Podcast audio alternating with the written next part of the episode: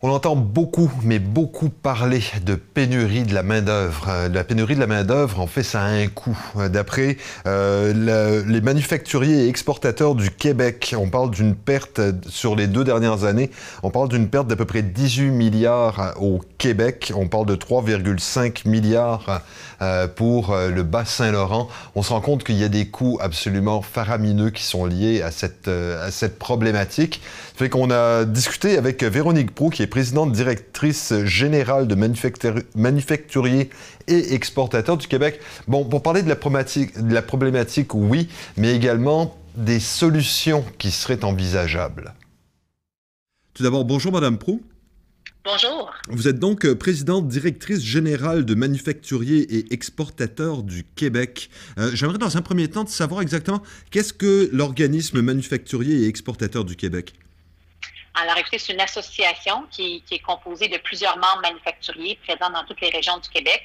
Notre, raison d'être, c'est d'être la voix du secteur manufacturier. Donc, on représente les intérêts de nos membres auprès du gouvernement fédéral, provincial. Et dans le contexte actuel, le plus grand défi des manufacturiers québécois, c'est la pénurie de main-d'œuvre. Et c'est pourquoi on a publié notre rapport hier. C'est ça, et c'est le communiqué qu'on a reçu. Et là, on parle vraiment de. Euh, j'avoue que les, chiffres sont euh, pour le moins euh, impressionnants. on parle d'une perte de 18 milliards pour l'ensemble du Québec et d'environ 3,5 milliards pour toute la région Bas-Saint-Laurent, Gaspésie, de la Madeleine. c'est quand même énorme. et ça, est-ce que vous l'attribuez uniquement par rapport à la main-d'œuvre? Tout à fait. Alors, effectivement, 18 milliards, c'est énorme, c'est astronomique comme chiffre, c'est bien au-delà de ce qu'on aurait pu imaginer. En fait, nous, ça fait des années que les manufacturiers nous parlent de l'impact de la pénurie de main-d'œuvre, mais c'est la première fois qu'on peut réellement le chiffrer. Le 18 milliards, c'est au cours des deux dernières années pour les manufacturiers à l'échelle québécoise, et c'est vraiment à cause de la pénurie de main-d'œuvre, compte tenu qu'on n'a pas les travailleurs dont on a besoin. Et si on regarde la région du Bas-Saint-Laurent, Gaspésie, de la Madeleine plus spécifiquement, c'est effectivement 3,5 milliards depuis deux ans. Pourquoi? Parce que les entreprises de la région ou des régions sont obligées de refuser des commandes. Donc, on a des nouveaux clients qui nous approchent, clients locaux, internationaux, qui nous, qui nous proposent des nouvelles commandes. On doit les refuser parce qu'on manque de travailleurs. On doit même laisser aller certains clients qui nous sont fidèles depuis des années, mais on leur dit on n'est plus capable de vous servir. On n'arrive pas à maintenir la cadence au niveau de la production. Il y a des entreprises qui vont nous dire, ben nous, on a accepté des contrats additionnels, mais on n'est pas capable de les honorer. Donc, on a des pénalités financières. Et finalement, il y a même des entreprises qui préfèrent la décroissance. Donc, ils préfèrent réduire le niveau d'opération parce qu'ils n'arrivent plus à trouver des travailleurs pour leur quart de soir, leur quart de nuit, leur quart de fin de semaine. Ils sont tellement fatigués, épuisés qu'ils préfèrent réduire leur niveau d'opération. Là, je comprends que vous avez conduit ce sondage, par rapport aux deux dernières années. On s'entend que le contexte était particulier. Euh, est-ce qu'on peut penser que ce contexte est uniquement lié à, un problème structurel, d'économie structurelle par rapport au manque de main-d'œuvre, parce qu'on sait qu'il y avait une problématique avant même la pandémie, ou est-ce que, disons que les deux dernières années ont exacerbé le problème? Les deux dernières années ont exacerbé, mais le problème était là avant, c'est-à-dire qu'avant la pandémie, on était dans le secteur manufacturier à plus ou moins 19 000 postes vacants pour tout le Québec. On est maintenant à 25 000. Alors, c'est sûr que la pandémie a rendu les choses plus difficiles. Euh, on a parlé beaucoup de la PCU, la PCRE, qui sont des mesures qui ont été mises en place pour les chômeurs, qui n'étaient pas nécessairement un incitatif pour qui n'incitait pas nécessairement les gens à retourner au travail, mais vous savez, le nombre de postes vacants va continuer à augmenter après la pandémie. Pourquoi? Parce que le nombre de le, le, le, bassin de travailleurs rétrécit année après année. Il y a plus de gens qui quittent le marché du travail, donc qui prennent leur retraite, que des gens qui arrivent sur le marché du travail. Alors, et nous, ce qu'on a dit au gouvernement hier et ce qu'on va répéter au cours des prochains jours, on est à 25 000 postes vacants aujourd'hui. D'ici un an, on vous demande de nous aider à combler 10 000 postes. Si on veut s'assurer que le secteur manufacturier continue à contribuer au développement économique régional, c'est vrai pour le Bas-Saint-Laurent, c'est vrai pour les Gaspésies et de la Madeleine, bien, ça nous prend des travailleurs. Et à ce moment-là, c'est bon, c'est bien beau vouloir des travailleurs. L'affaire, c'est qu'on fait pas beaucoup de bon, comme vous le dites, il y a, toute la, génération des baby boomers finalement qui, euh, qui sont vraiment à la retraite. Euh, on se rend compte qu'effectivement, il y a peut-être un manque de. Euh, mais c'est quoi le problème? Est-ce que c'est lié au, au, manque de comment dirais-je dans la population en général, ou est-ce que c'est lié à la formation de ces gens-là? À la base, le bassin est trop petit. On dit souvent au Québec, le recruter dans le secteur manufacturier, trouver des employés, c'est comme pêcher dans un lac vide. Il n'y a personne. Il n'y a personne qui meurt à la maison. On manque de travailleurs. On manque cruellement de travailleurs pour maintenir, si on veut, si on veut continuer à faire croître le Québec et continuer à faire augmenter, euh, euh, prospérer le secteur manufacturier. D'ailleurs, le premier ministre Legault nous dit depuis un an qu'il veut augmenter le volume de produits fabriqués au Québec, qu'il veut qu'on augmente notre empreinte manufacturière. Bien, pour ce faire, ça nous prend plus de travailleurs. Alors, il y a différentes solutions. C'est, n'est pas uniquement, et là j'arrive à l'immigration, on a proposé 13 mesures hier. Certaines d'entre elles touchent l'immigration. Et nous, ce qu'on dit, c'est qu'on doit faire venir davantage d'immigrants des migrants euh, qui souhaitent travailler dans le secteur manufacturier. Dans le Bas-Saint-Laurent, Gaspésie, on accueille présentement des travailleurs étrangers temporaires, des gens qui sont ici avec un visa d'un an, deux ans, trois ans. Tous les employeurs nous ont dit, nous, là, on ne veut pas les retourner dans leur pays dans un an, deux ans, trois ans. On veut qu'ils restent dans la région. On veut qu'ils aient accès à l'immigration permanente. Alors ça, c'est une première chose. Mais on a aussi parlé de formation vous avez raison. On a des enjeux de formation, de requalification. Il faut continuer à investir en automatisation et en robotisation pour pouvoir être plus productif, moins dépendant vers certains postes. Mais vous savez, même quand on investit, là, qu'on installe un robot sur une ligne de production, on a encore besoin de bras, on a encore besoin de cerveau. Et souvent, ce sont des compétences qu'on n'a pas ici au Québec. Donc, je reviens à l'immigration. C'est un incontournable, on s'en sort pas. Mais là, en même temps, euh, c'est parce que euh, le, type d'employés, de, de, main-d'œuvre qu'on cherche, est-ce que c'est des, gens qui ont besoin de, formation professionnelle particulière? Euh, Parce que moi, quand je regarde le, communiqué que vous nous avez fait parvenir, je regarde, il n'y a pas tant d'emplois universitaires, disons, qui sont demandés. Effectivement. Alors, en fait, il y a une grande variété de postes. On a des postes d'entrée comme des journaliers ou des manutentionnaires où on n'exige pas euh, de, de, de, diplôme particulier. Alors, on arrive avec notre bonne volonté et on est capable d'être formé rapidement en entreprise pour y travailler. Il y a également des besoins de soudeurs, de techniciens en génie mécanique, des ingénieurs. Donc, c'est vraiment à tous les niveaux. Mais je voudrais vraiment que c'est davantage au niveau des métiers, euh, des métiers euh, professionnels où il y a des besoins.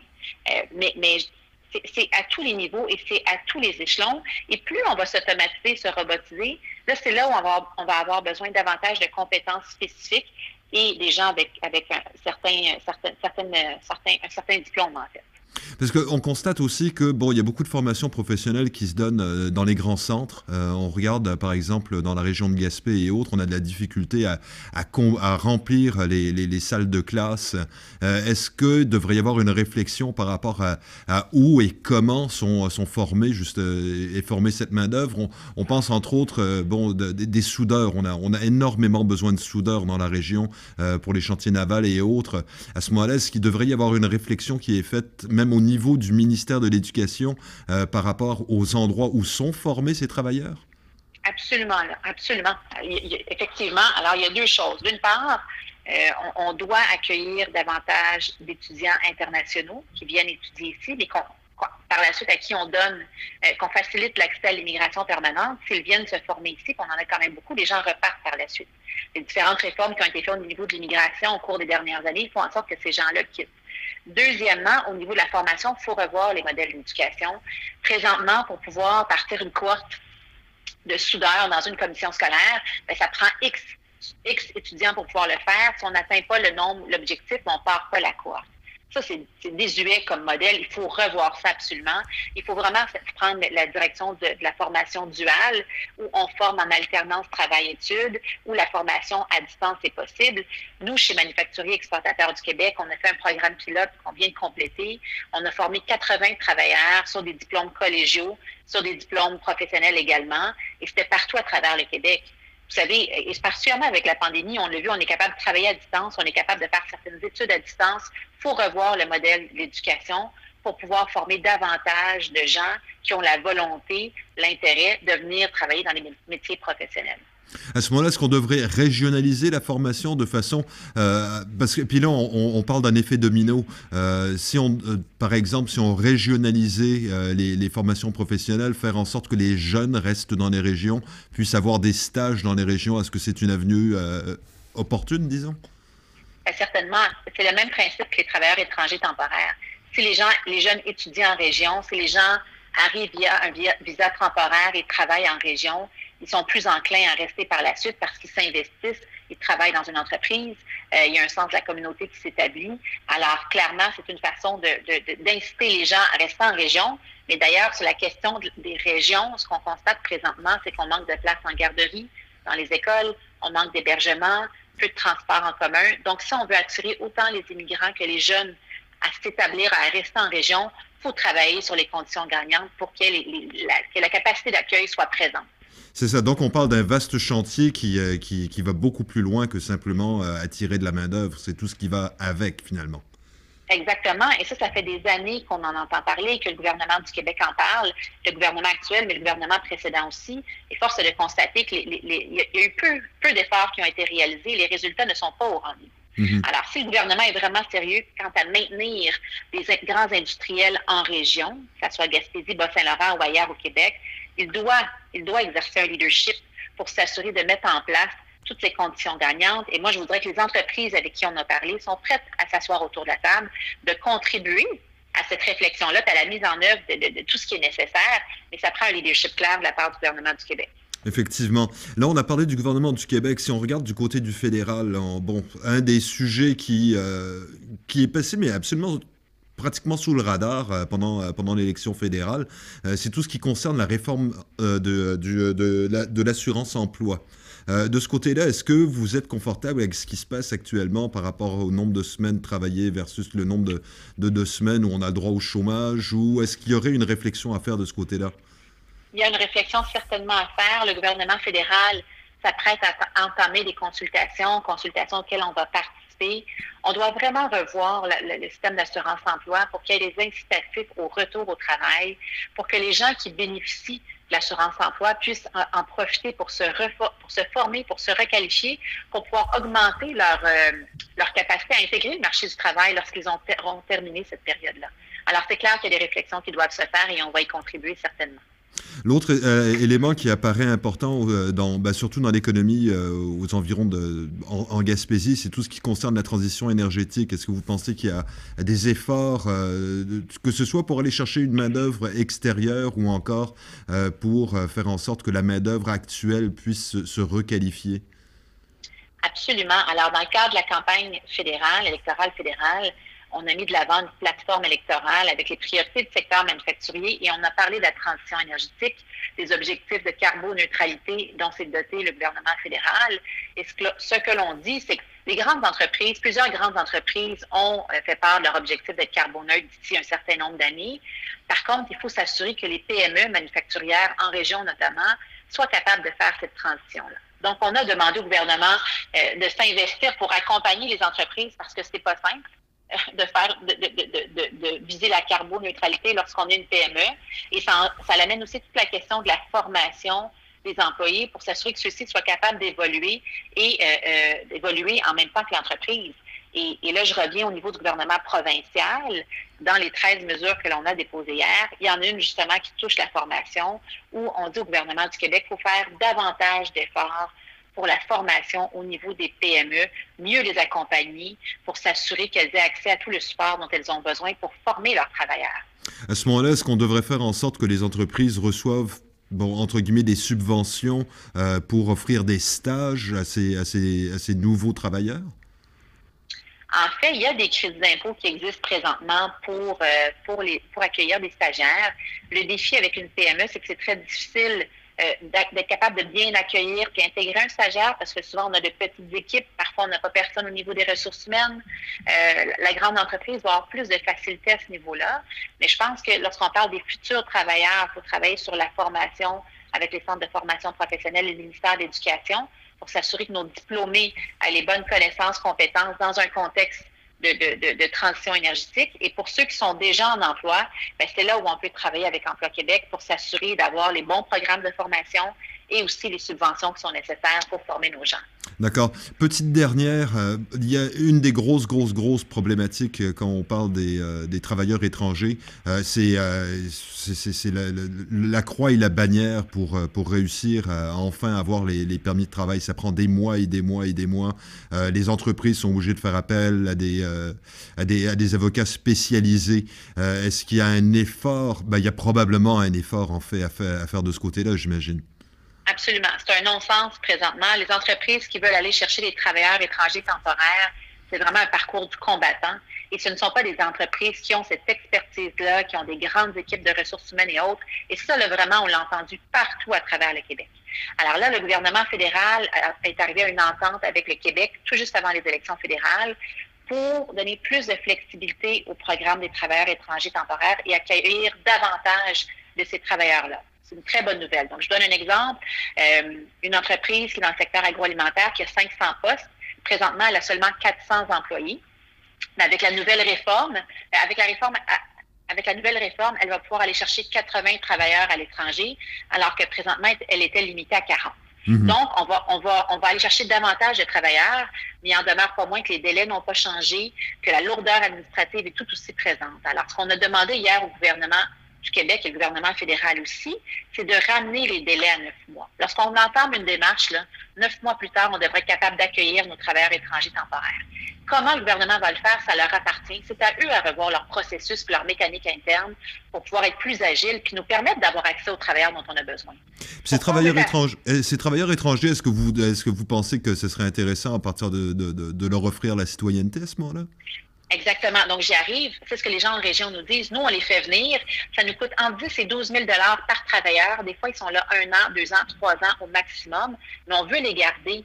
Alors, ce qu'on dit au gouvernement du Québec, et ils l'ont fait dans le secteur agroalimentaire, ils l'ont fait avec l'intelligence artificielle, ils ont mis en place des programmes pilotes qui, selon certaines conditions, permet aux travailleurs étrangers temporaires d'avoir accès à une voie rapide pour l'immigration.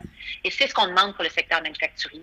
Quand on dit au gouvernement d'ici un an, là, on veut, on veut que vous nous aidiez à combler 10 000 postes vacants, ben, c'est certainement une des voies que le gouvernement du Québec peut explorer. Et est-ce que vous êtes optimiste par rapport à l'écoute du gouvernement du Québec de ce côté-là et du gouvernement fédéral, puisqu'on s'entend qu'eux doivent s'entendre entre eux? Là? Oui, ça c'est un grand défi. ce qu'on a vu sur la question de la migration, c'est qu'ils se renvoient surtout la balle. Euh, mais je pense qu'on, écoutez, la, la, question de la pénurie, là, on ne peut plus l'ignorer. Ça fait longtemps qu'on en parle, ça fait longtemps que moi j'en parle comme porte-parole du secteur manufacturier, mais on n'a plus pu ignorer les résultats. Les 18 milliards sur deux ans, c'est énorme. C'est énorme. On ne peut pas faire fi de ça. On ne peut pas dire qu'on veut faire croître l'économie du Québec, qu'on veut augmenter l'empreinte manufacturière sans ignorer les pertes qu'on a eues au cours des deux dernières années. Et moi, ce que je dis au gouvernement, c'est que dans le fond, le secteur manufacturier, c'est une priorité. Il faut aligner les programmes. Il faut voir comment on peut davantage nous supporter et c'est maintenant le temps d'agir. D'accord. Vous, vous travaillez donc pour, euh, bon, vous êtes donc présidente directeur, euh, directrice générale pour manufacturier, euh, manufacturier et exportateurs du Québec. bon, il y a, d'autres organismes qui, qui gravitent finalement dans, cet univers, qu'on pense aux chambres de commerce, ce genre de choses. Est-ce qu'on pourrait s'attendre à avoir un, un, genre de front commun de, des, des, différents organismes œuvrant justement à la, à la relance économique? Écoutez, ça fait quand même plusieurs, j'ai envie de vous dire qu'on a fait, on a fait front commun plusieurs fois sur l'immigration au cours des trois dernières années. Nous, on représente le secteur manufacturier. Il y a d'autres groupes comme la, la, Fédération des chambres de commerce également, comme vous l'avez mentionné c'est clair que euh, plus la, pénurie de main-d'œuvre touche le manufacturier, mais touche tous les secteurs d'activité. Mhm. Ça fait mal à l'ensemble de l'économie. On l'entend. Il y a des témoignages d'entrepreneurs, de, de, chefs d'entreprise, que ce soit dans le service, dans le secteur des services, de la restauration et autres, qui sont désespérés, qui n'arrivent pas à trouver les travailleurs dont ils ont besoin. Donc, nous, comme représentants, on va certainement continuer à travailler avec les autres pour s'assurer que le gouvernement nous comprenne bien et qu'il mette en place les solutions qui sont nécessaires. Très bien. En tout cas, on sait qu'il y a probablement des élections euh, provinciales qui devraient arriver d'ici à peu près un an. J'imagine que vous allez continuer de, de, taper sur le clou.